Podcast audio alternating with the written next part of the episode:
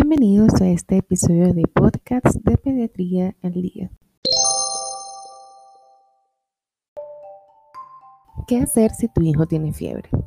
En primer lugar, debes saber que la temperatura corporal de un niño normalmente se encuentra entre 36.5 y 37.5 grados centígrados. Existen diferentes motivos por los que la temperatura se puede elevar más allá de estos valores. Sin embargo, se habla de fiebre cuando la temperatura corporal se encuentra por encima de 38.5 grados centígrados. Por otra parte, la fiebre no es una enfermedad en sí misma, sino un síntoma.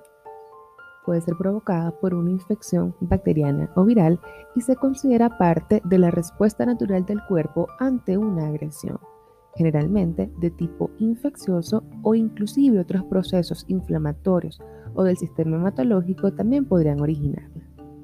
Ojo, la fiebre no se debe detectar tocando la frente de tu bebé.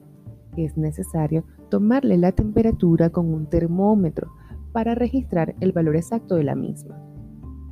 Una vez que se ha identificado la fiebre, lo más importante que puedes hacer es tratar los síntomas que la acompañan, darle suficiente líquido para que no se deshidrate, usar medios físicos para ayudar a bajar la temperatura y usar antipiréticos según la recomendación de tu médico. Y por favor, no abrigues a los niños.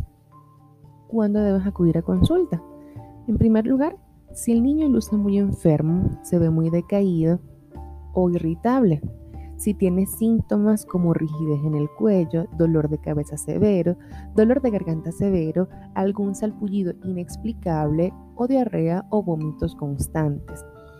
Si está con deshidratación, es decir, que se observa con la boquita seca, con la mollera fontanela hundida, no está orinando mucho o no puede consumir líquidos.